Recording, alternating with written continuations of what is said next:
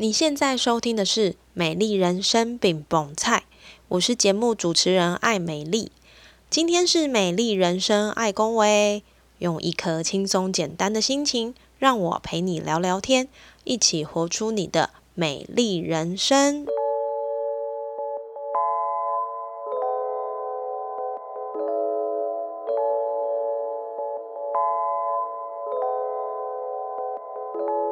今天这一集对我来说非常特别，因为我今天来到了南和月的那个教室来录音。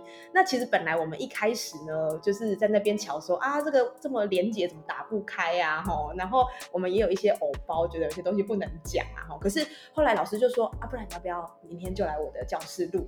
老师都这么大方了，我又不能输他啊，所以我就来了。这样，对，那今天很开心，就是南河月对于听众朋友来说，可能是一个有一点陌生的名词哈。但是如果你是一个手作咖，你是一个喜欢做肥皂、喜欢呃漂亮的东西、喜欢自己 DIY 的话呢，那你对南和月这三个字一定不陌生哈。那这是一间什么样的教室呢？它是一间手作的教室，主要。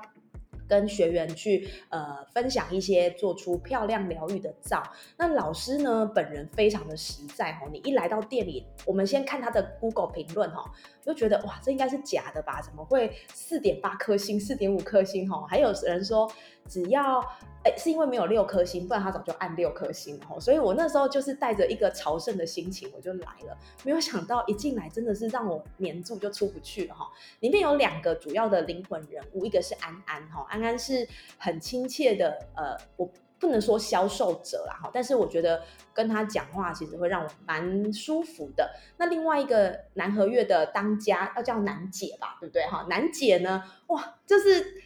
一出来果然气势非凡哦，就是我看到他，我就觉得哇，很像是我们的邻家的呃阿姨嘛，这样有点不尊重，就是很像是邻家的妈妈。然后呢，你会觉得他好像就是叫你哎来讲崩哦这样子。所以第一眼我见到老师，我就觉得非常的开心，就是我也就斗胆的说，老师你可不可以借我访问一下哈？因为我自己在做造这件事情是一个菜比巴。所以呢，我就是学了一个系统，但是我只会打那个系统的造。后来我开始摸索，然后买材料，意外的发现南和月这个卖卖材料的地方。然后呢，深入的了解，我就是变成他的那个铁粉，就是我只要要买材料，我就会来这边买。所以呢，我噼里啪啦讲了一堆呢，我想要先一开始先邀请，就是林家的妈妈南姐，可不可以先跟听众朋友简单的自我介绍一下呢？嗨，各位听众大家好，我是南和月。如艾美丽说的，嘿，就像个妈妈一样。我记得那时候我在社大授课，然后就有很多学员说：“阿月妈妈，阿月妈妈。”哎，就听得哦，倍感亲切。那因为呢，我是一个山西白痴，因为毕竟年纪有点大了，要学这些新的东西，真的对我来讲是一种障碍。对。那跟艾美丽讲着讲着呢，哎，昨天啊一直连接不上，哎，突然灵机到。啊，不然你来我教室好了，嘿，我们就这样子可以直接对谈了。嗯，那大家一定会觉得说南和月，哎，有人姓南吗？对啊，这是我的疑问呢。嗯，并不是，这是我在闯荡江湖，就是闯荡网络世界的一个昵称。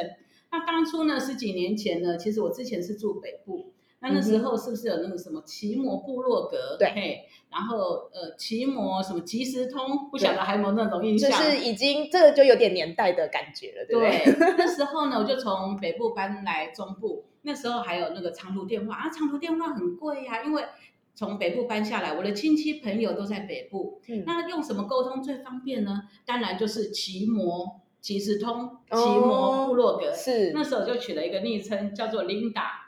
那有一次呢，我姐就问我说：“哎，我我来台中过得好不好啊？”我就说：“哎呀，你就去看我的部落格就好了，不然我们待会我们来即时通一下。”然后她说：“那你的昵称是什么呢？嘿，这样比较好搜寻。”我就说：“哦，我叫 Linda。”然后我姐姐就一打 Linda，她说：“十几万个，你到底是哪一个啊？”嘿，那时候想说，嗯，应该要来想好好的想一个昵称的，跟别人不一样的。我就想着想着，哎，我刚来台中。我住的这个这条路是南河路，哎，南河路南河社区嘛。然后我想我的名字最后一个字是月，所以就叫做南河月。原来是这样所以这样子，这个南和月这三个字，既然一用用了快二十年了，嗯哇，所以我一直真的以为，就是因为我想说，老师老师总不好意思就只叫老师，但是我觉得南和月好像这也不是老师的本名，但又不太好意思问这样子。对，所以我的昵称就是这样子来的。了嗯，解哦，所以其实刚刚老师也讲到这个南和月的由来哈、那我相信很多造友或者是喜欢手作的人啊，其实大家对于南和月这三个字并不陌生哈、所以你网络上打南和月，啪就会出现很多跟造有关的资讯。老师有一件南和月手工皂的生活馆，哈，那就是我们今天录音的这个地方。然后呢，老师也出过一本南和月手工皂提案，开设了很多跟皂有关的课程跟活动。所以就是让我非常非常的好奇啊，老师，你为什么想要钻研皂？其实刚开始跟大家一样，都是皮肤的问题。嗯然后我们这里附近，像我女儿也是异位性皮肤炎，那我自己是荨麻疹。其实我对这个这个荨麻疹来讲，应该是体内的东西，我根本不会想说奢望说借由手工皂来改善它。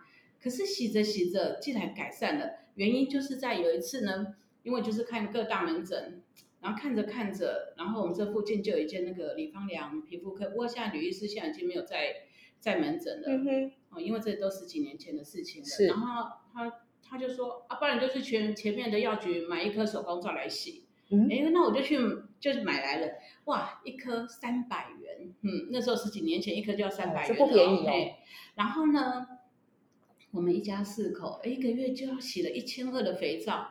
那时候是家庭主妇嘛，然后就是会觉得说，哇，这样子太重本了，对，太太伤本了。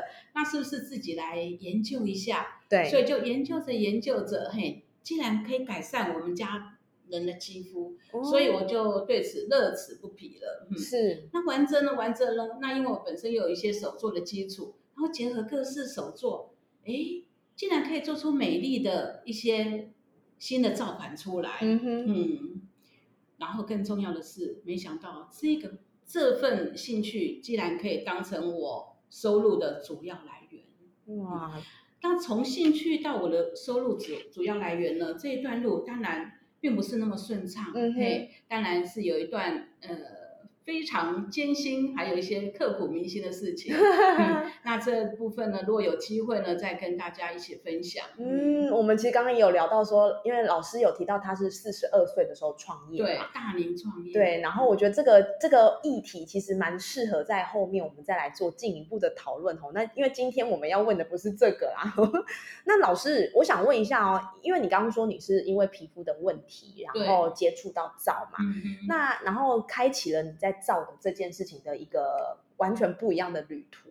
那我想要问哦，哎，我先问一下，你从这个皮肤的状况开始洗你的手工皂，一直到洗好，这样的时间大概花了多久啊？其实差不多一个月就有改善了，就觉得说，哎，荨麻疹起来的次数减少了，对。然后女儿的异位性皮肤炎也比较少看她在抓了，嗯哼嘿对。为什么呢？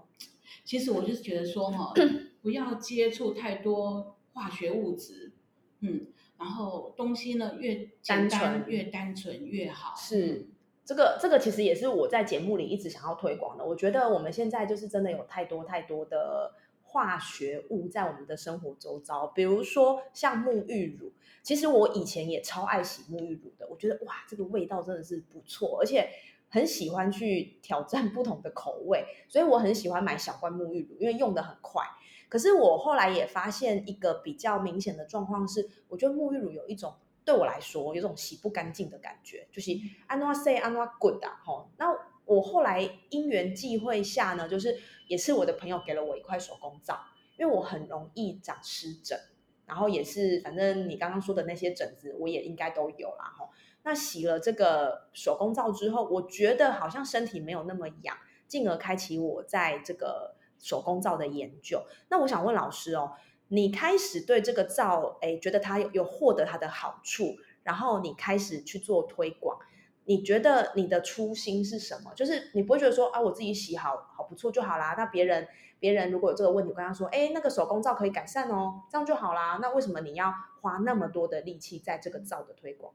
哦，这个部分呢，因为你自己好，也想给我重视的人、我喜欢的人他们好，嗯。嘿，就好像说独乐乐不如众乐乐嘛，嗯嘿，那时候我知道我周遭皮肤不好的人也蛮多的，那时候我就做着做着就去分享给他们，但是呢，他有的呢，他不在意外表，他就是这样子起的，那可是有的他是那种外貌协会的，他看到我的照。那时候十几年前嘛，你想那做造的工具真的没什么做造的工具啊，对，你切造根本就没有什么线刀、切造器，根本没就拿有刀来切就拿一把菜刀这样子切，对，然后切不好的呢，就把那些屑屑全部拿来抓一抓，然后就变成一颗球。嗯好，我们就把这些东西呢，就是很质朴、非常质朴的质朴，哎，我们是把美化成说为质朴，可是，在外人的眼中。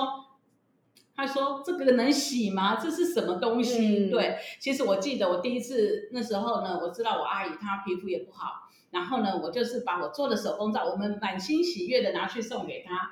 结果呢，她看到我那些非常质朴的质朴、质朴中的质朴的皂，她看，她第一句话就噼里啪啦的说：“哎呦，这个没事，这在谁上呢？”所以呢，我就记得老师说，呃，我我们不要以貌取人。嘿 但是我觉得出了社会之后，为什么大家都是在以貌取人呢？不管是人事物上，他们都喜欢看漂亮的。嗯嘿，嗯后来呢，除了在这个手工皂的本质之外，我又添加了一些新的功法，让这些手工皂呈现美美的样貌，让人家能够愿意去接受它、接纳它。是嗯，哇，所以其实你刚刚说的这一段，我觉得我自己也很有感觉，因为我觉得洗的不错，而且它是好的东西嘛，它没有嗯加那些阿里亚扎的东西，所以我就会想要推荐给我的家人，先从家人开始。嗯你知道，我记得我妈说，对，这是啥？啊，那都没胖。我想说，妈，你落伍了，那个胖不是好事。嗯然后 我妈就说，可是这没胖晒起来我不喜欢呢、嗯我比较喜欢洗完然后这样很舒服，然后不会太紧绷的。对，因为我我那时候用的嗯油里面可能就就是基本款，什么椰子油嘛、嗯棕榈油、橄榄橄榄油，对。嗯然后老我那时候学的老师用的配方是比较一就是普遍的，对。嗯所以我妈就觉得说这个她觉得不够滋润，然后呢觉得什么 sick 小小，对，反正我就被被打击就对了啦。嗯，所以我那时候其实我觉得，如果我的初心在第一阶段就受到打击，要继续往下走是真的有一点挑战。那老师你，你你你接你接受到这些状态，当然你有去做了改善嘛？那你觉得还有什么样的关键点是让人家愿意想要哦多一点尝试？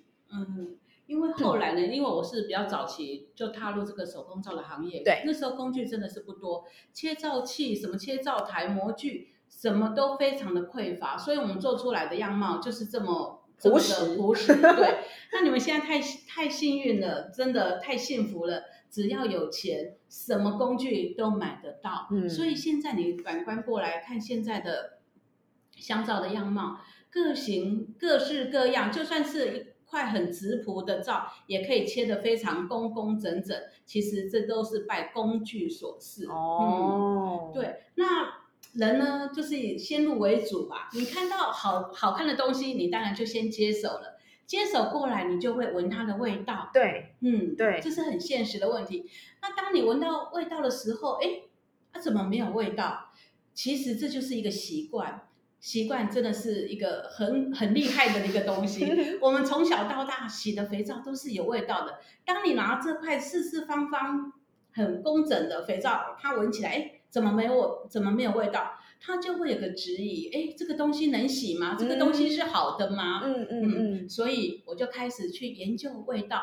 那可是，一般精油说实在的是不便宜的，嘿，是，我们就不要用芳疗级的精油来用，我们芳疗级的就可以用在我们呃用在身身上，体，用涂抹的方式，那个效果经济效益是不是比较大呢？对，嗯，然后再过来呢，因为做手工皂的人口越来越多了，所以厂商也有开发一个系列，就是针对冷制皂设计的，它的留香度很够，味道也非常的棒。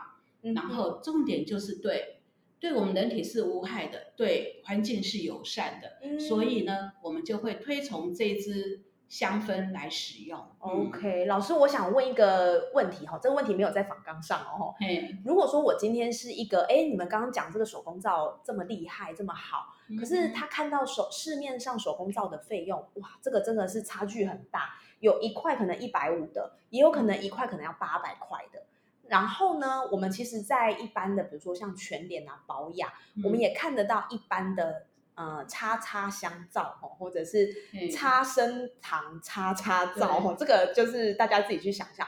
我想问老师，如果就一个呃给消费者的观念来说，如果我们要挑选一块皂，在比如说价格或者是在哪些地方，他要特别留意的，他比较可以买到是真正比较纯粹的皂，而不是添加太多有的没有的皂呢？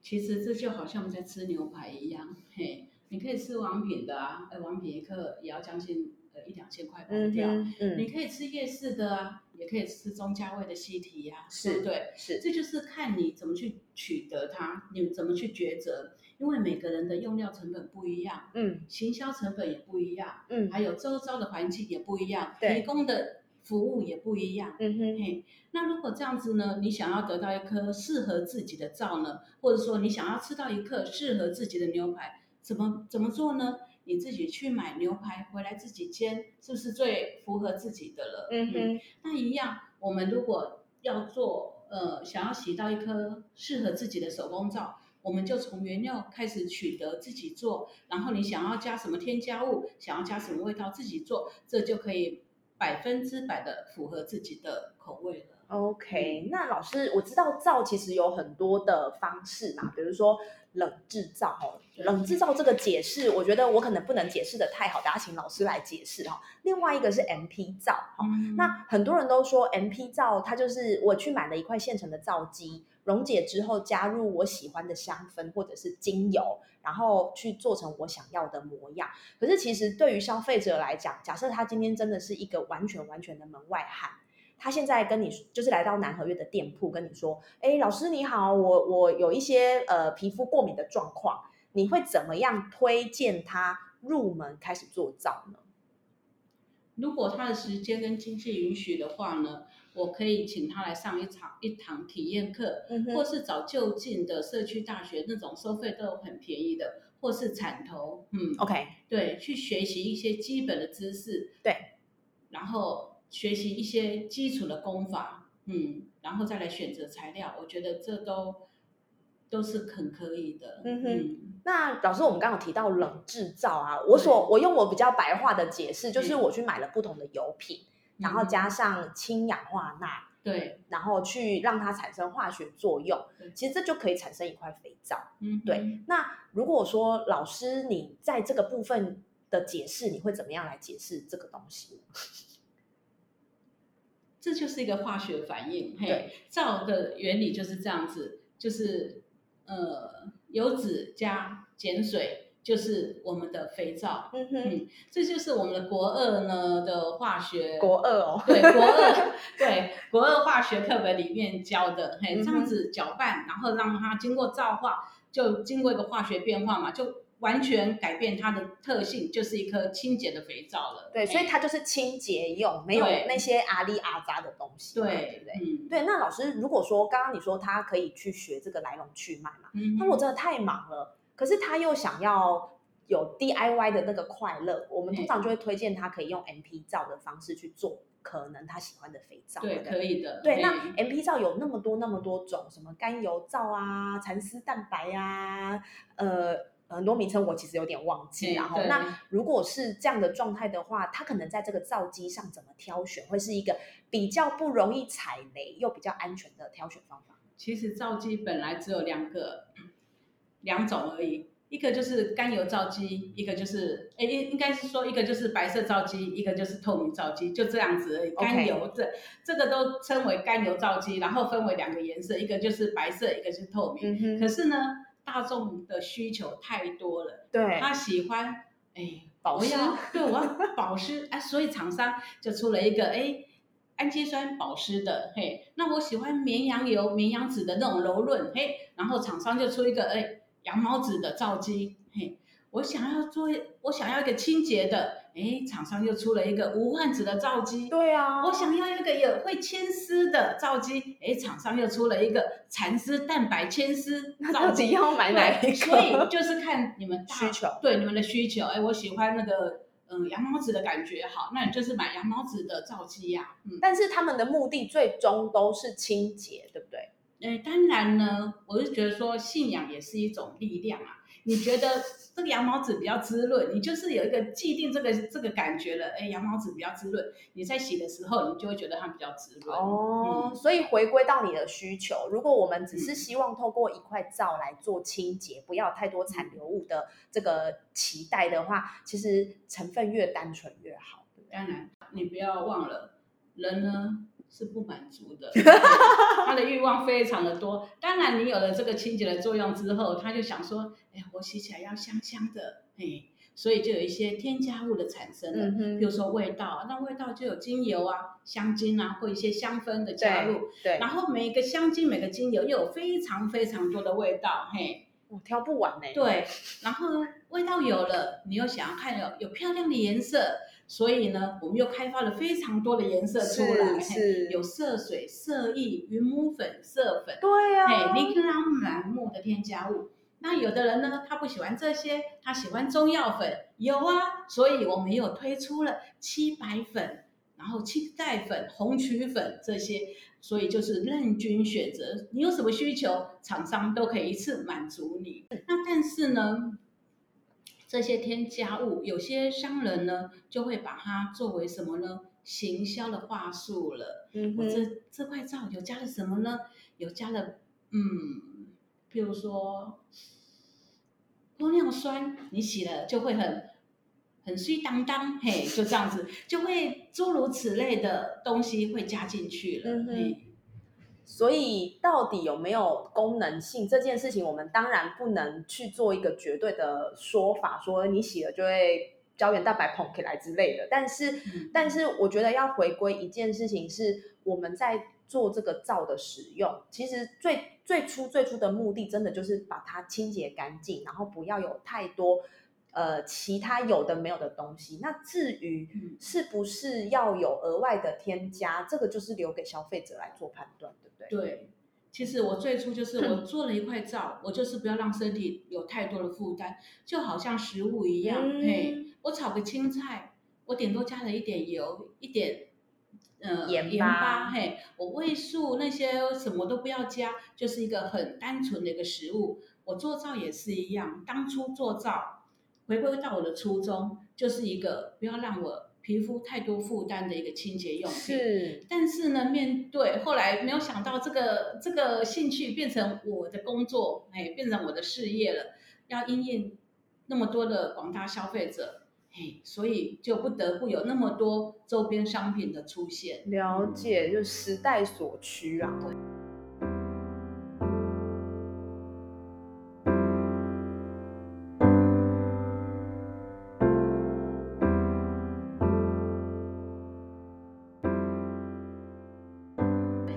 觉得，嗯，很多东西它的出发点真的都是很单纯的，对，就比如说像我所比较熟悉的精油这个领域，我相信它其实一开始也是纯粹针对某些状态去做调整，对，但是一旦它开始受到世界的喜爱的时候，哎，就会有一个需求在，那需求会越。被满足而需求越多，所以它就会琳琅满目，巴拉巴拉巴拉，就是超出我们的想象。那老师，像你刚刚讲到说，呃，我们要这个照漂亮啊，我们就会有很多的添加嘛。那这些添加，比如说我知道有什么云母粉啦，有的会用色水啦，那有一些可能听起来比较天然，可能它加的是什么姜黄粉、红曲粉。那我想问的是说，这些添加物。它对于皂的这个本身的清洁，它会不会有什么样的影响？还是说也没有什么影响，就只是让它可能多了颜色，多了味道？嗯，这些颜色呢，其实在视觉上是让人家赏心悦目的，满足满足我们的视觉享受。是。那为了要让消费者用的安心，我会把这些粉类呢拿去送 SGS 去检验，然后检验合格呢，我才开始贩售。所以我卖的安心，消费者也用的安心。嗯哼哼，那你说，那这些呢漂亮的颜色的粉呢，对我们有什么作用吗？对这个有什么疗效吗？大家都很喜欢说到疗效这个问题，嗯其实呢，就是让你们看得开心，看看得愉悦，就这样子。就是神秘的愉悦也是一种疗效对，那你说我这个洗了会不会变白？会不会变美？会不会回到我的二十岁的青春？嘿，那这就是要让时间来证明了。OK，了解。所以其实老师刚刚在这一段的分享，我觉得老师讲的原则也非常的清楚，就是挑选你需要的。那他在分享照的初心，也就是不要让身体有太多的负担。所以用这样的原则，老师其实开了很多的课，然后老师也出了一本书，这本书叫做《南河月手工皂的提案应》。该是两本哦，两本哦，原来是两本。这是我的第二本，嘿，第一本是呃，那个手工皂达人，嘿，这个是跟另外四个老师，就我们五五个老师一起合出的，是嘿，OK，老师你在出这些书的一个起心动念啊，嗯你想要传达的理念，除了我们刚刚说的，就是单纯嘛，对不对？单嗯纯，然后没有负担。嗯。除了这个之外，老师你还有想要透过这个书籍去告诉读者什么样的讯息吗？嗯，皂不但实用，而且可以做得很赏心悦目，可以来疗愈自己的身心。对，嗯，所以只要你有兴趣，其实就试试看了，对不对对，？OK，老师，那刚刚就是分享很多在造这件事情上面，嗯那老师也刚刚在节目也有讲到说你是大龄创业嘛，那我想问一下老师，就是从事造这个行业，其实有一段蛮长的时间了。进入造这个世界，对于你的生活跟对于你的人生有什么样的改变吗？我觉得做一件自己喜欢做的事，我觉得是非常幸福。在这幸福之余呢，又可以带来我的一个收入，我真的是大大的满足。这真的是很多人想要追求的耶。嗯老师，你本身是呃化工类的科系，嗯、没有哎、不是。那但是呢，我我是觉得说我在求学阶段，我对每一个事物都非常的认真。嘿，嗯哼譬如说对化学课、对物理课，那你们会觉得说，哎，读物理化学有什么作用？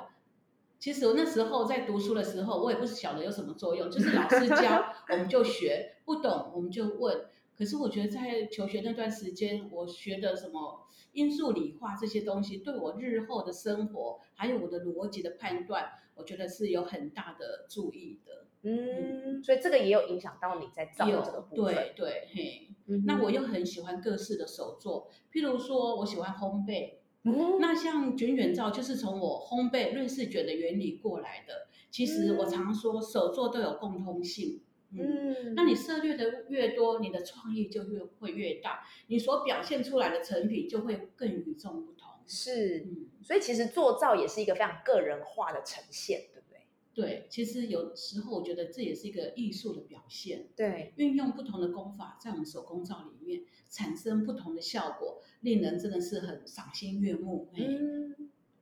老师，那我想问一下哦，比如说你刚刚说，在你的人生里面，其实产生了很多奇妙的化学变化嘛？你有在不同的单位去授课，或者是有学生来到你的教室来学这些造的功嗯法？老师，你有没有什么印象深刻的故事？比如说，可能是呃有人用完之后，哎，本来很不觉得怎么样的，后来哇屌屌啊，每天都要要来找你这样子。哦，有哦有哦，他嗯说他没有过来，脚就会就会痒，嘿，然后就不知不觉的就走来店里，然后跟我聊个几句，say 个 hello，嘿，然后就离开，他也会很满足的。对，嗯，所以所以这个部分其实我觉得对老师在之前的创业是没有想过的，对不对？对，还有我觉得对我的产品也是一种肯定，譬如说用了我的洗发饼。哇，然后其实我们有很多都都是从私讯过来的，他就说谢谢老师开发了这个产品，让他家人还有他的头发，嘿，就是变得非常的美妙，嗯，非常的美对，就是就是很蓬松，然后就就觉得走起走起路来有风风的感觉。嘿，我说哇，一个头一个好的那个发质，真的是带给人家非常的愉悦，嗯，我我我自己也是老师洗发饼的那个受惠的的顾客啦哈，嗯因为我觉得像我是油头，我我其实挑了很多的洗发精过，但是我一直找不到比较适合，而且我觉得蛮混合，也会太油就会有太油或太干就会有头皮屑。嗯然后那时候我也是听朋友说，哎、你要不要试试看洗发饼？哦，就是你那么爱手做，你去买那个老师的原料包来试试看，说不定有嗯有有可能改善。嘿对，然后用完之后，哎，我自己觉得真的是有获得相当的注意，就是像老师说的，干隆隆烘啊，哦对，那我觉得洗发饼这件事情对于很多人来讲可能蛮难接受的。那老师，你当初在推这个洗发乳的时候，也不要说推了，我们在分享这个洗发乳的时候，呃，大家第一个听到的反应是怎么样？是有有质疑吗？还是说，哎，其实好像也还好，就是接受度蛮高的？其实接受度也蛮高的耶，因为我这个商品呢，嗯，其实了解我的人，我也不会非常，应该是说，我也不善于推销，嘿，然后呢，我就会被动式的，哎，我现在我就告知大家，我有这个商品，我就摆在我的虾皮上面，哎，你们如果有兴趣，你们就过来购买。哎，奇怪，怎么陆陆续续的好多人购买，而且呢，还有人整袋整箱哦，就一次就订个五十公斤，就送到国外去了，像菲律宾，我就觉得哇，东西真的是被肯定到了，嗯，嗯，所以就更对我们的产品更加的有信心。是对我我真的要说一下哈，我跟老师见面真的不超过五次，可是我第一次就爱上他了哦，就是 因为我觉得老师他给人的感觉是非常舒服而且诚恳的，所以就是当他跟你分享一件事情的时候，我就说我已经爱上他，他说什么我都觉得好了哦，那 开玩笑的，但是其实我觉得来店内购买，我觉得有一个很重要的关键真的是信任度。对，比如说虾皮现在的店家琳琅满目，嗯那我们一开始一定是试试看嘛，看怎么样啊。如果不好，下次不要买就好了。嗯，对，那老师在经营的这个层面上，你有特别就是 focus 在哪一部分你的心法吗？因为我想要说的是，其实经营这件事情，对于不管是店家也好，呃，个人品牌也好，甚至是任何一种事业的创业都好，它不是一件简单的事情。特别现在其实是一个琳琅满目、百花齐放的世界。你刚刚也有提到，你需要有很多的创新，嗯很多符合很多人的需求，才有办法让很多的生意源源不断的过来，或者是主动来找你说：“哎，老师，我想要找什么样的商品，想要来学什么样的课。可是，就老师在这个经营上，我觉得你你一定有你独特的方式，让你在线上线下就是双路线同步展开。那这个心法对老师来说，可不可以跟我们来跟听众朋友们分享一下？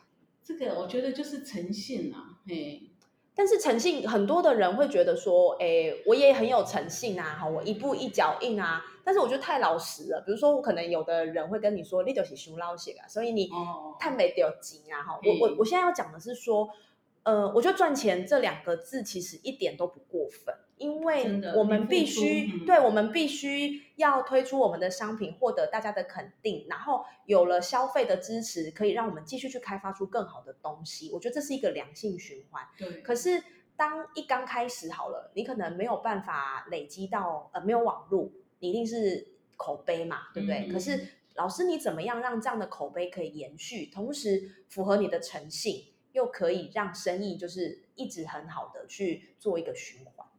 我觉得我是比较幸运的，在天时地利人和的状态之下，我踏入了这个行业，嗯，然后身边有很多贵人在帮助我，嗯默默的扶持我，在物资还有金源上，嘿，他们这样子支持我。那当然，这些我也都是努力过，才有得到这些的支持。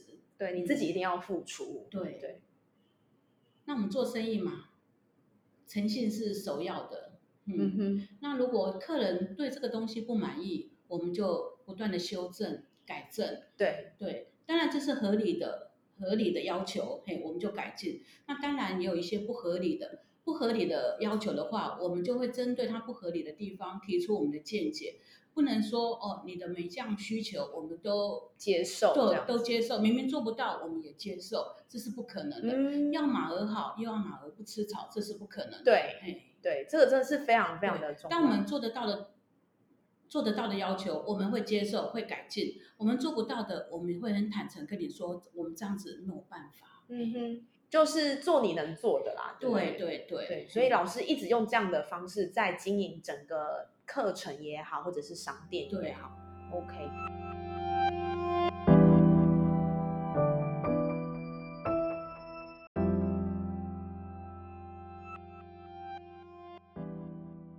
那接下来我可能要问一个稍微有一点点私心但是我相信他应该也是蛮多听众朋友们的疑惑哈。就是其实市面上不管是皂也好精油也好，但我们今天这一集主要讲的是皂这件事情。我想问老师对于正照班的看法。我会这样问是因为啊，其实琳琅满目的正照班价差也非常非常的大，有一期呃三四万块的皂的课程，也有可能一天它就好几万块哈，就是各式各样。当然也有那那种体验课，体验课它的费用就相对来说比较亲民一点。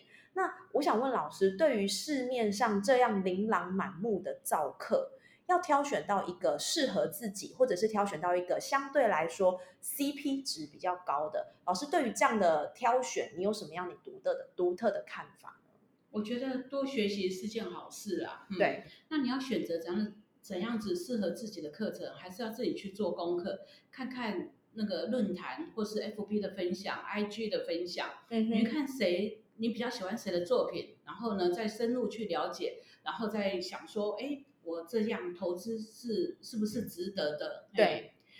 那像证照课呢？其实我觉得它一个最大的好处，除了呢，它给你一套完整的系统，有系统的一个课程给你，他还有一个证书。那证书呢，就是给让你证明说，哎，你有算是一个呃学习证明。嗯哼。譬如说有一些公部门单位来要来邀请，或是要甄选教师的时候，这些就是必须的。懂。那我来提想一下，哎，对，差不多在十几年前，那时候十几年前呢，我在部落格算是一个，嗯，也是小有名气的一个一个布洛克，不不能算布洛克，哎，打造者，对，打造者。但是呢，那时候我认我一张证书都没有。那时候产头来邀课的时候呢，就选了两个老师，一个是我，另外呃另外一个就是另外一个 partner，嗯也不算是 partner 哈，呃一个是我，我是 A 老师，然后另外一个是 B 老师，是嘿，然后他就递出那个学经历，就是有很多表格要填写，那其中有一栏呢就是学经历，对，就证照，嘿，那学历有嘛，那经历呢，哇，我就写说哦我是蛋糕什么什么惠尔通第几期什么的，他说哦这个跟手工皂没有关系哦。你要跟你要提出跟皂有关系的，我想其我们的公部门，我们的劳委会也没有说什么有有有手工皂这个证照，对。哦，你说中餐丙级有面包丙级这个都有哈，对，可是对于手工皂就没有，哎，我就说这个没有啊，这个没有啊，可是我们的 B 老师呢，哇，就可以琳琅满目的写出哦他在哪里拿到呃师资证什么什么证照，嘿，那当然想当然尔啊，以公部门来讲，他们用书面审核嘛。那当然就是 B 老师上去了，就是这样子。所以那时候我就觉得说，哎，证照是有必须要的。然后再加上呢，最近呢，我们就最近几年，我们都会出，我们都会出国去授课。那去香港的话，他们就要办一个工作证。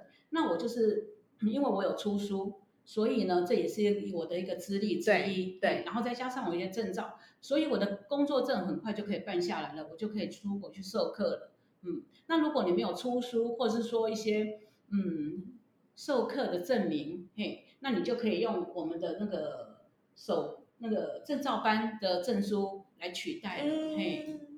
那当然，在这部分之外呢，还有呢，像一些譬如说日日本的或是韩国的，你如果去上他们的师资证的话，哎，师资课的话呢，你上完之后呢，他就有一个讲义给你。除了证书以外，讲义给你，那你也知道，其实做讲义是很烧脑的。然后你就可以拿着他的讲义，很光明正大拿他的讲义出来授课。是对，这样子对一个嗯一个想出来授课的新人，也是一个很好的。途径，OK，其实老师讲的真的是他把秘密都讲出来了哈，就是说，呃，如果你今天你自己在这个皂也好，或者是其他精油也好的领域，如果你有想要往授课的方向前进的话，证照班会是一个蛮好的途径，因为它有系统的教学，会让你更了解说这个事情的来龙去脉是怎么样。但是相对来说，你也要付出相对等的代价，这个是很诚实的说。可是它会帮助你在呃你的履历上看起来是非常有说服力的，会比较丰富一点。对，但是如果今天你你的出发点只是我想要做一块呃不错的皂，呃成功的皂，不会烂烂的皂。那其实找到一个很会打造的人，他把他的心法传授给你，我想相对来说可能是就足够的。所以对于这个部分的选选课也好，或者是要不要选证照证照班也好，我想回归到一个比较关键的核心是你的目的是什么。如果你的目的很明显就是我要来教课，那证照班一定是一个很好的选择。对，但是如果你今天就是我想要分享给我身边的好朋友，他们可以有一个好的照可以做清洁，那或许是不是要挑选证照班，就是你可以评估的一个点，对不对？是 OK。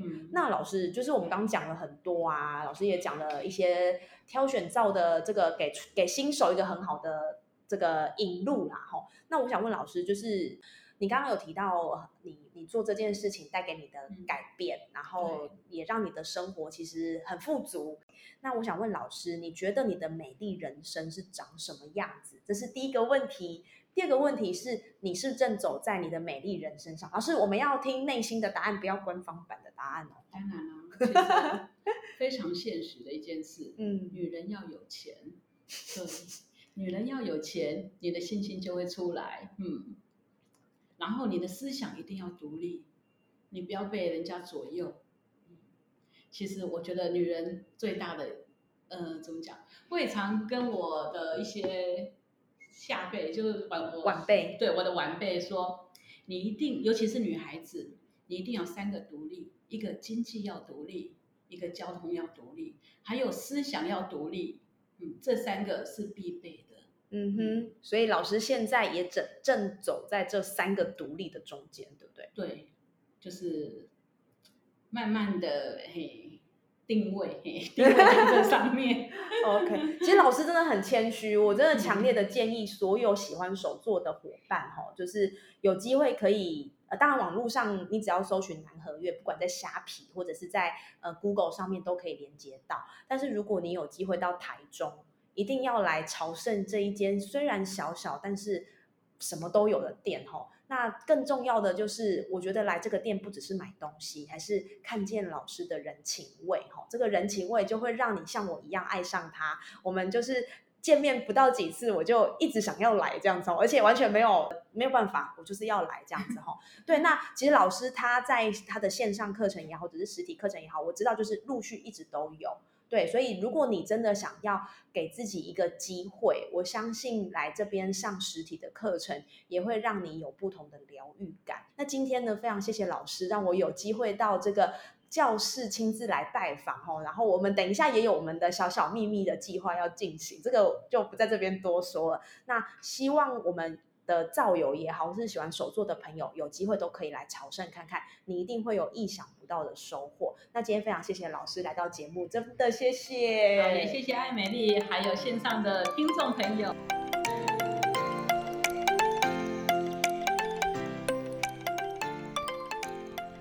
疗愈这两个字，近年来被许多的场合或是手作的课程拿来使用。因为在疗愈的过程当中，你会发现自己的心是平静的、安全的、自在的、有感的。